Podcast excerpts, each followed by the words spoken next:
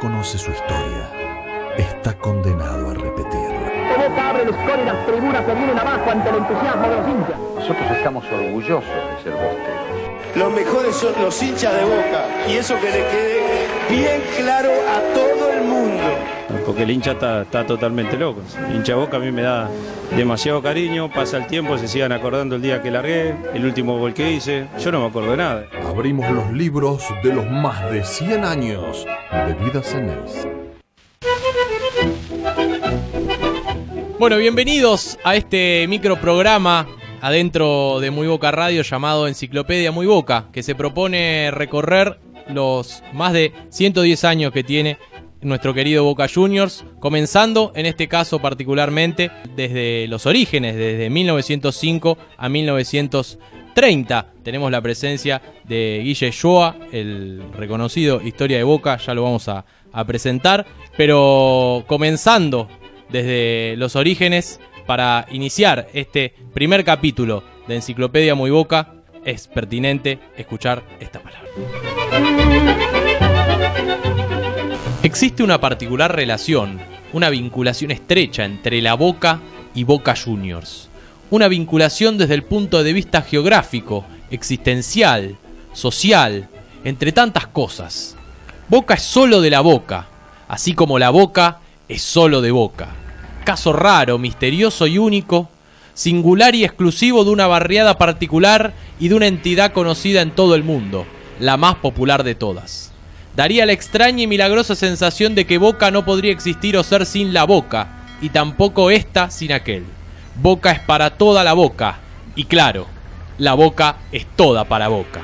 Y al mismo tiempo, Boca es para todos y para todos. Históricamente, saber que hay cinco delirantes, porque eran delirantes, este, se juntaban para formar, hacer un nuevo club, bueno, naturalmente, este, no deja de, de llenarnos de orgullo y, estar felices de que afortunadamente por ese lugar hoy tenemos a Boca como es Boca, ¿no? La voz de Antonio Farenga, hijo de uno de los fundadores del Club Atlético Boca Juniors, saliendo al aire allí por 2013 en Muy Boca Radio en la primera temporada. Nos parecía pertinente escuchar su palabra para empezar este Enciclopedia Muy Boca en este comienzo que es este primer capítulo que va a tratar del amateurismo, de los orígenes. Escuchábamos la referencia a la Plaza Solís, al banco donde eh, cinco jóvenes delirantes, decía, empezaron adolescentes a, a pergeñar la idea de fundar un club y bueno, fue el inicio de todo. Estamos con Lucas, está el señor Guille Ulloa, más conocido como Historia de Boca, y vamos a charlar brevemente sobre, bueno, los orígenes y fundamentalmente el ascenso a primera de Boca, que es el lugar donde nunca ha dejado de estar. ¿El ascenso por decreto? ¿Qué, qué nos podés decir de ese tema tan hablado, Guille?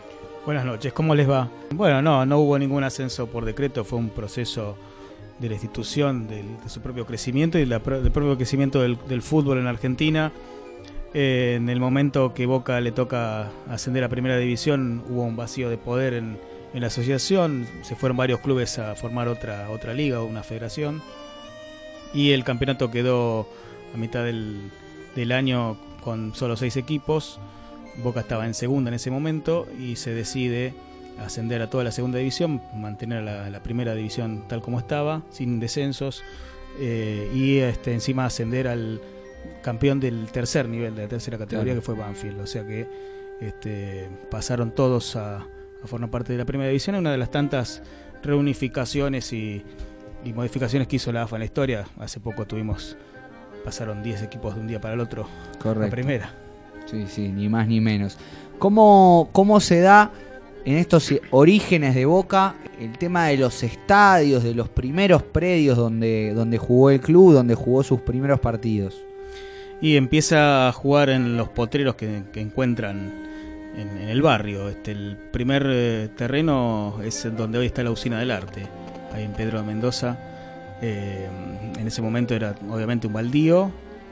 Los socios, los hinchas, los jugadores, que eran todo lo mismo, este, Claro. empezaron a, a jugar ahí, a poner los palos, a encontrar eh, bueno, sus, sus primeros campos ahí, a hacer las prácticas, los partidos. Después con el correr del tiempo, ya cuando se empiezan a afiliar a, la AFA, empiezan a, tener más requisitos que estén reglamentariamente en condiciones, eh, van a la dársena, ahí cerca, eh, y ya cuando está en primera división, ya ahí se tiene que establecer un lugar mejor, eh, no consiguen terreno en la boca y eh, tienen que arrendar uno en Wilde. Sí, que ese fue un paso atrás para la institución. Sí, porque se perdieron muchos socios en base a que, bueno, les quedaba muy lejos Claro. ir hasta, en ese caso, ir a Wilde era una, una locura. Eh, pero Boca se mantuvo en el barrio, la, la gente, la, la sede se mantenía en, en el barrio de La Boca y en el año 16 se, de- definitivamente se instala en el barrio, en Ministro Brini Senguel, a pocas cuadras de lo que es la bombonera, y en el 24 definitivamente en el terreno que hoy ocupa el estadio tan famoso. Bueno, estamos en los primeros años, recién en la, en la primera década de- del siglo XX, de- del 1900, época de, de grandes cambios también para, para lo que era el desarrollo eh, universal, economías que empezaban a acercarse, puntos eh, que, comenzaban a acercarse que antes parecían eh, lejanos, conexiones marítimas, eh, desarrollo también de, tecnologías de, de- comunicación. Y en el medio de todo esto, a principios de la década del 10, ocurría un hecho recordado hasta nuestros días. El 14 de abril de 1912 se produjo una de las catástrofes más célebres de la historia. The SS Titanic. Cuatro días después de haber zarpado de Southampton, el Titanic chocó con un iceberg y se hundió en medio del Océano Atlántico sin poder llegar a Nueva York, su destino final. El transatlántico británico, construido con el aporte del empresario estadounidense JP Morgan, salió de Inglaterra siendo el barco más grande del mundo y transportando a grandes multimillonarios en un viaje de lujo. El accidente dejó un saldo de casi 1.500 fallecidos entre los pasajeros y la tripulación. El mismo día, el clima era bien diferente en el puerto de La Boca. El equipo Geneise, en el comienzo del campeonato, goleó a Comercio como visitante por 4 a 0 con dos goles de Tajino, uno de Pieralini y otro de Abatangeli. Ambas historias, la del Titanic y la de Boca, Gané mi pasaje en el Titanic en un afortunado juego de llegaron años después al cine. Bueno, siguiendo por esa época, todo el país, digamos, estaba convulsionado por el primer centenario de vida, ¿no? De la Argentina. El 25 de mayo de 1910 se celebran los festejos de, de ese centenario. En una época, bueno, obviamente bastante distinta para Argentina, cuando se la conocía mundialmente como el granero del mundo, ¿no? El famoso mote. Y mientras, igualmente, las grandes masas del país estaban ocultas de la vida política, todavía eh, no había llegado la ley Sáenz Peña, no estaba, no estaban las elecciones en marcha eh, y, y todavía ni siquiera había entrado en escena la Unión Cívica Radical, que es el primer gran Claro. partido de masas del país. Recordemos de todas maneras que a partir de fin de, de- de lo que es 1800 empiezan a, a- a llegar grandes masas de inmigrantes a- al país, donde bueno, la clase dirigente argentina de alguna manera lo que quería, algo que les va a sonar común a nuestros días, era insertarse en el mundo, ¿no? Por eso, en una época próspera económica, en este modelo agroexportador que nosotros contábamos, bueno, Argentina veía un, un gran despliegue eh, en esos festejos de, de 1910, de- del centenario. Sí, sí, sí, así es. Donde el contexto no era tan favorable ni mucho menos era en Europa, ¿no? Eh, entre 1914 y 1918 se desata la Primera Guerra Mundial, la Gran Guerra, cuando como fue llamada. Bueno, la Triple Alianza, las potencias centrales, el Imperio Alemán, Italia, Austria y Hungría, contra la triple, el Triple Entente o la Triple Entente, el Reino Unido, Francia y Rusia. Eh, la primera de las grandes batallas eh, de la historia. Después vendría la, la Segunda Guerra Mundial y miles de millones de guerras más, eh, más pequeñas a lo largo de la historia, ¿no? Boca, paralelamente, empezaba a ganar sus, sus primeros campeonatos, ¿no? A tener sus primeros laureles, a sumar sus primeras estrellas. justamente este año se cumplen 100 años del primer logro de Boca en 1919, en otro momento convulsionado de la asociación, porque también otra vez hubo problemas y disputas en el poder de, la AFA entre los clubes, muchos deciden irse de la propia asociación a formar otra liga, y Boca se queda junto con Huracán y otros tantos para este, lo que es la Asociación Argentina, que se llamaba en ese entonces. Se juega un campeonato eh, que es el primero que gana Boca en 1919. Además gana las copas Ibarguri en la Copa de Competencia Internacional. En ese año, en realidad se terminan de disputar en 1920, se logran los primeros logros, valga la redundancia. Y en 1920 vuelve a repetir Boca ya con un campeonato con más equipos. eh, se permite la, la afiliación de otros clubes que estaban ahí pugnando por entrar. Y desde 1919 hasta el 26 eh, tenemos un fútbol, fútbol divi- dividido entre dos asociaciones. Este, Boca domina ampliamente la Asociación Argentina, en, la otra se, se dividen. Y eh, ya la reunificación se concreta para 1927, eh, porque era obviamente ilógico que siguieran conviviendo tan- tantos clubes en, en distintas asociaciones en un país que bueno estaba que- queriendo crecer. Bien, eh, ¿qué se le puede decir a los que hoy en día, desde estos tiempos presentes, hablan de falta de seriedad de esos torneos, que, que eligen no contarlos, que eligen no oficializarlos? Y bueno, que la falta de seriedad la podemos ver hoy en día con cualquier campeonato que estemos este, viendo en televisión y con HD y con toda la tecnología. O sea que, en definitiva, los jugadores jugaban a la misma, al mismo deporte, con el mismo reglamento, salvo algunas variaciones que ha habido a lo largo de la historia, pero estamos hablando del mismo deporte, de los mismos clubes y de una mi- misma asociación que hace poco cumplió 126 años, la Asociación del Fútbol Argentino, una de las más viejas del mundo. ¿Qué, ¿Con qué clubes rivalizaba Boca en esta asociación paralela? Y el más fuerte era Huracán. Eh, ganó Huracán dos campeonatos en esa época, en 21, 22 y en el 25 también, tres campeonatos. Y después cuando se reunificaron en el 27, también Boca y Huracán fueron los grandes animadores. O sea que eh, por más que estuvieran todos juntos los que ahora conocemos como grandes equipos, como Racing, Independiente, San Lorenzo y River que estaban en la otra asociación, eh, igualmente los que dominaron en los primeros años posteriores a esa reunificación fueron los mismos que estaban en la Asociación Argentina, Boca y Huracán. Antonio Roque Cortela, José Ortega, Alfredo Eli, Calomino, Pedro Miranda, Enrique Brichetto, algunos de los jugadores de aquel primer campeón de 1919. Pero si hubo alguien que marcó los primeros años de la historia de Boca con una idolatría a, la altura de lo, de lo que es Boca, fue, si no él, Américo Miguel Tesorieri. Tenemos un arquero que es una maravilla. Ataja los penales sentado en una silla. Coreaban los hinchas ceneices a mediados de la década del 20. Y claro, no era para menos. Por aquel entonces, Boca tenía bajo los tres palos a una eminencia del puesto. Américo Miguel Tesoriere. La Gloria, como le decían, nació en el barrio de La Boca en 1899.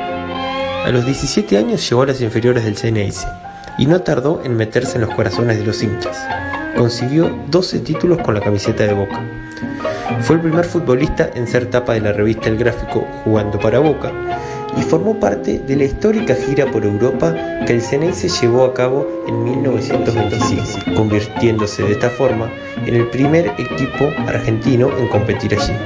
Muchos años después, ya en los umbrales de la vejez, pero siempre junto a mi querido club, evoco con emoción a todos los jugadores de Boca Juniors que en diversas épocas hicieron la grandeza deportiva del azul y oro. Tesorieri es considerado uno de los primeros ídolos del club y uno de los mejores arqueros que supieron defender el arco de Boca en sus 113 años de historia.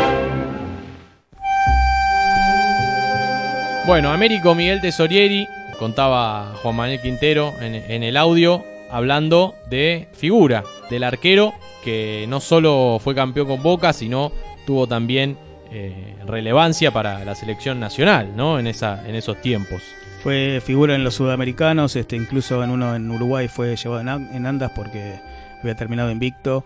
Eh, fue un, por ahí el primer referente del arco en la historia del fútbol argentino, la primera también etapa de- del gráfico.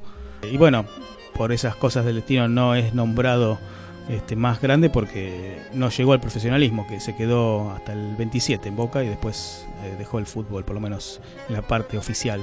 Ya entrados en mediados de la década del 20, hay un hecho que a Boca lo, marca de, de cuerpo entero, que va a marcar un antes y un después en su popularidad y en su masividad a nivel nacional y también a nivel internacional, donde se empieza a entender este verdadero movimiento de masas que hoy es Boca Juniors y por qué también tiene tanto arraigo con lo que es directamente el pueblo. En el año 1925 surge el, el primer gran mito, ¿no? Boca eh, decide, por intermedio de, de un empresario, ir a hacer un- una gira a, a Europa, donde enfrenta a distintos rivales de, de fuste en, de Europa, ¿no? El Real Madrid, el Bayern Múnich, entre otros. Es una gira muy exitosa para Boca en cuanto a los números. Y me parece que, eh, Guille, vos me lo dirás mejor, la, e- el éxito en, en nuestro país está forjado por la presencia de un, cronista, ¿no? Que acompaña a- al equipo y que permite documentar toda, toda esa gira del 25. Sí, eh, se trató del diario Crítica, que fue el que cubrió toda la, la gira y fue el que trajo, traía toda la información de, esa, de ese viaje que hizo Boca, que hay que pensar que era toda una locura para la época eh, mandar un equipo más de cuatro meses a dejar de disputar el torneo local, se iba todo el plantel a Europa, un mes de viaje prácticamente, cuatro o cinco de, disputa allá en, Europa y después el regreso otro mes sin estar eh, más que viajando. Eh, Boca dejó el campeonato local, em, tomó la propuesta que en realidad había sido para la asociación, para que mande a la selección argentina, eh, viendo los, los dirigentes de la época dijeron que era una locura, también mandaron a un equipo y, y, este bueno, fue Boca el que tomó el impulso. Eh, había sido la selección uruguaya la que había mandado a su selección al- a los Juegos Olímpicos del 24 y había sido muy exitosa. Claro. Y querían repetir esa hazaña, pero este, finalmente fue Boca. Y este, al jugar en, en España, en Vigo, el- su primer partido el 6 de marzo del 25, se transformó en el primer club de América en jugar en, eh, en Europa, en el viejo continente. Y como decía, bueno, jugó contra el Real Madrid, contra el Bayern Múnich. Sí, Atlético El Madrid. Atlético Madrid, también el último partido lo jugó en Francia. Y en total jugó 19 partidos, eh, perdió solamente 3, ganó 13 y perdió, creo que, sí, perdió 3 y empató 1. Y bueno, el regreso fue totalmente eh, conmovedor el, eh, el hecho de toda la gente que lo recibió en el puerto. Eh, y cambió definitivamente la- lo que era la popularidad, que en ese momento, hasta ese momento había sido solo del barrio, para extenderse en toda la capital y en, y en definitiva en todo el país, con todas las noticias que llegaban de lo- del desempeño de Boca en Europa y, y bueno, de todo lo que generó al regresar en, el puerto, ¿no? con toda la, la gente copando todas la- las instalaciones. Es no solo el inicio del mito de Boca como gran club popular, sino también el inicio del jugador número 12, ¿no? Este También. famoso acompañante que simbolizó la figura del jugador número 12. Toto Cafarena, un, un muchacho del barrio, este, decidió pagarse de su bolsillo o por él del bolsillo del padre Claro. la, la gira y acompañó al plantel y estuvo a las órdenes de lo que le hiciera falta. Este, masajista, utilero, ayudante, amigo, consejero. Hincha. Hincha. Este, y bueno, todo lo, lo apodaron el jugador número 12 porque era uno más en el equipo. Y eh, quedó el mito de él que después eh, siguió, es una persona muy ligada al barrio, también este, a, a la República de la Boca. Así que su nombre quedó como símbolo de cada uno de nosotros. Tiene como este, lo que haría por el club, ¿no? de, de seguirlo a, cualquier lado, eh, a donde sea. Este, bueno, de ahí está el mito del jugador número 12. Bien, y esta vuelta de Boca al país en medio de esta popularidad despierta una anécdota bastante curiosa que elegimos creer retratada en el libro de Atilio Milanta, La mitad más uno, este curioso libro que tenemos en nuestro estudio, que habla de que, bueno, llega el equipo de Boca al país y es recibido por una multitud, por ovaciones. Y justamente en el barco en el que venía Boca, eh, llegaba también al país por primera vez un científico, ya muy famoso de 46 años. El hombre quedó asombrado realmente al saber poco después que las ovaciones no iban dirigidas a él, sino a un equipo de fútbol, el de Boca Juniors, que retornaba exitoso, glorioso y triunfador de Europa, cuenta Atilio Milanta en su libro. ¿Y quién venía por primera vez a la Argentina y traía consigo en sus bolsillos una fórmula mágica y sensacional que se traducía simplemente de esta forma? E igual m por c al cuadrado.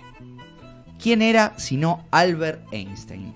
Dice Atilio Milanta de manera un tanto inchequeable, pero sabemos que Einstein había estado por Argentina en esos, Correcto. En esos años. No está comprobado que fuera en el barco de Boca, pero lo sumamos a las páginas de la enciclopedia boquense, como no, eh, mientras pasamos a, a, otras páginas, ¿verdad? Sí, a otro gran ídolo de, de esta época. Eh, un goleador, alguien que eh, rompió redes y que tuvo que esperar muchísimo tiempo para que su récord caiga en desgracia, en bueno, dejándole el lugar a otro grande. Por un half, el apilador le dio la espalda. Hizo picar la pelota, la levantó tomándola de empeine y la envió hacia atrás por sobre su cabeza en matemático pasa el Winger, que la recibió limpia de rivales. De la tribuna visitante, en el estadio Barraca Central partió, imprevistamente, un fuerte aplauso que premiaba una jugada clásica. Y alguien expresó, todavía es Cherro, el mejor insider de Boca. Así relataba el periodista Borocotó las andanzas de Roberto Cherro, un petizo morrudo y goleador que nació en Barracas y ganó siete títulos con el club. Fanático desde pibe, su primera práctica fue un desastre por los nervios y siguió amando al Geneise hasta su último día en la institución. Si Boca no me renueva el contrato, no pienso jugar en otro club aquí en mi patria. Llevo 13 años consecutivos en Boca. ¿A dónde me voy a ir? Decía en 1939. Con 218 gritos, fue el máximo artillero del club por 75 años, hasta que un tal Martín Palermo obligó a reescribir la historia.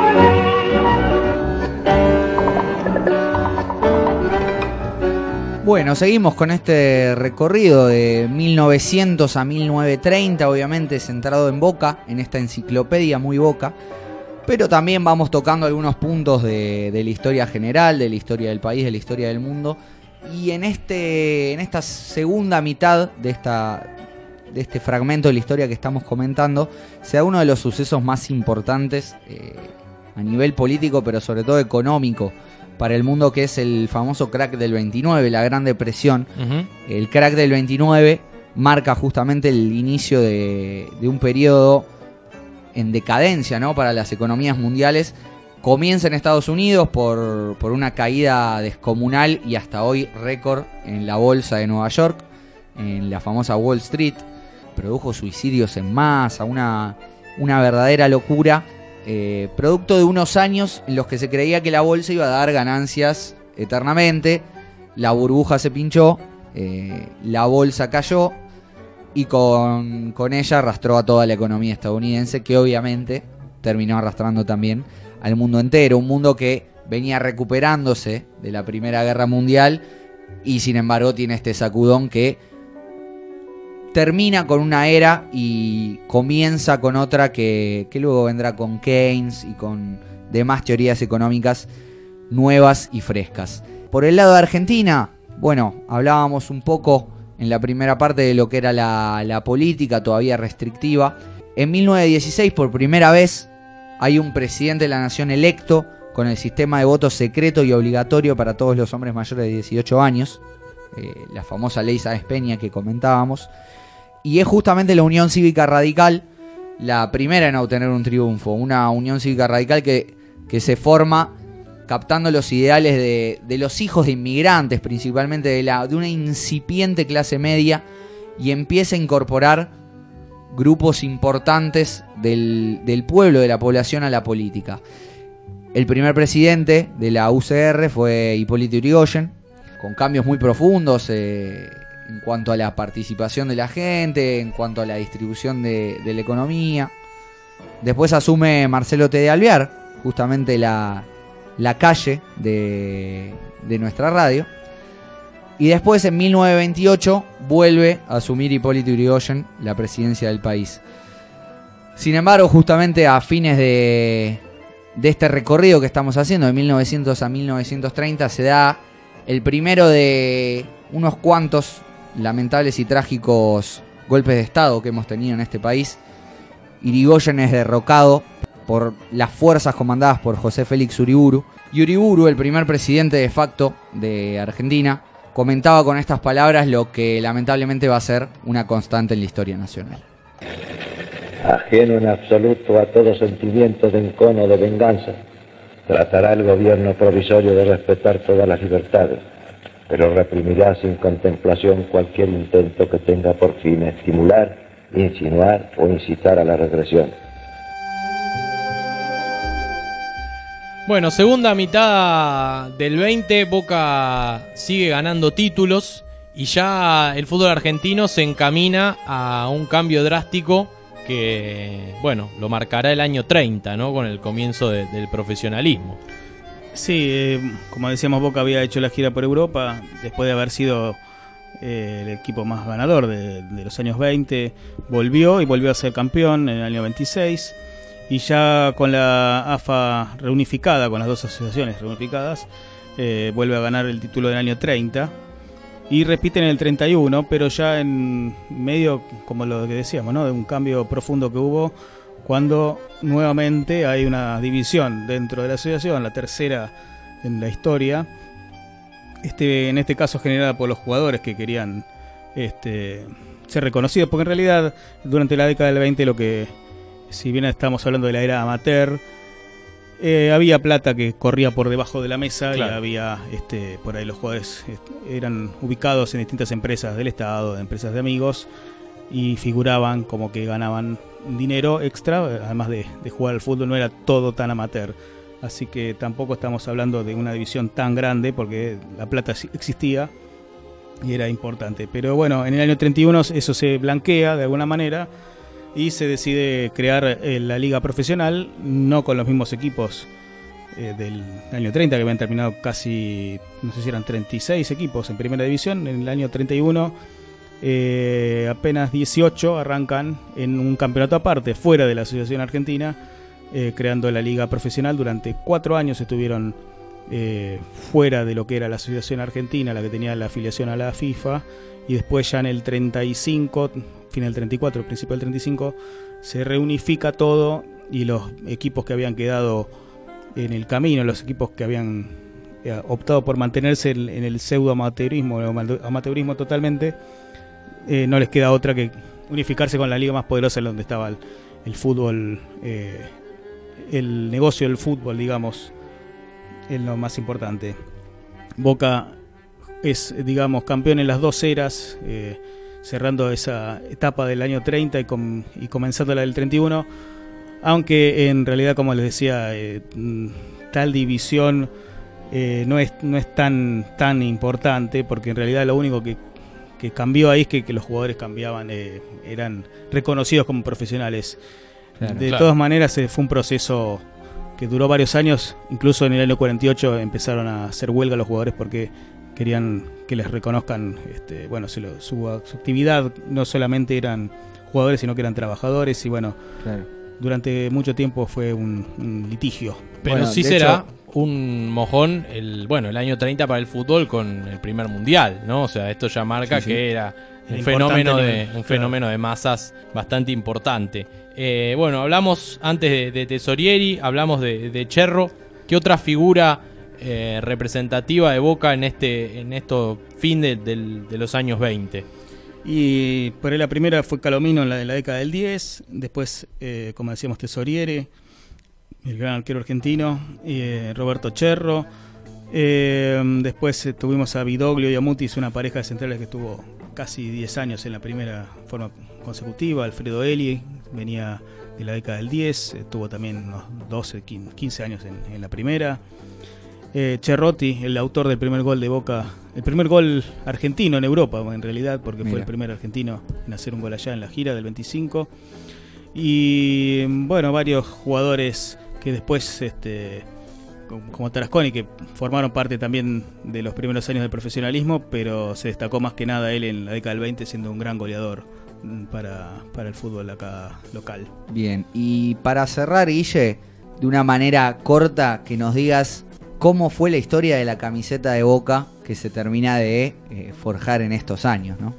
Y en, desde que se funda hasta 1907 Boca anduvo usando cualquier tipo de camiseta porque también estaba en formación el club como tal, no era una institución sólida y seria, sino que era nada más que un, grupo de jóvenes queriendo jugar a la pelota y no mucho más.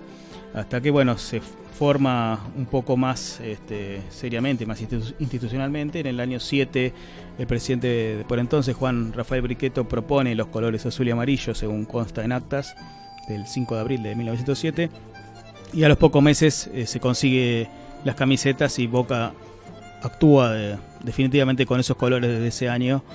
Eh, hubo un cambio en el medio, que la franja en un momento era en diagonal, después en el año 13 se hace en forma horizontal, tal como la conocemos ahora. Este, después, bueno, está el mito de la bandera sueca, del barco de la bandera sueca. Eh, no comprobado, pero bueno, probable mm, de la inspiración que haya sido este el barco, aquel algún barco es que una pasara linda historia, es una linda historia. por el puerto. Este, de, de, otra manera, o sea, la combinación esa de colores no es muy frecuente, así que puede haber sido. Vamos a dejarlo como pudo haber sido. Gracias, Guille, por estos minutos. Gracias a ustedes. Zona de puerto, zona de inmigrantes, zona de pueblo. Ahí se forjó Boca, ahí empezó a engendrar su historia. Y en estos primeros años, donde consiguió cuatro títulos en el 19, dos en el 20, dos en el 23, dos en el 24, uno en el 25, dos en el 26 y uno en el 30, empezó a posicionarse como el club más grande de la República Argentina. Cerramos este primer capítulo que recorrió de los orígenes hasta al amateurismo. Cerramos esta primera emisión de Enciclopedia Muy Boca de esta manera.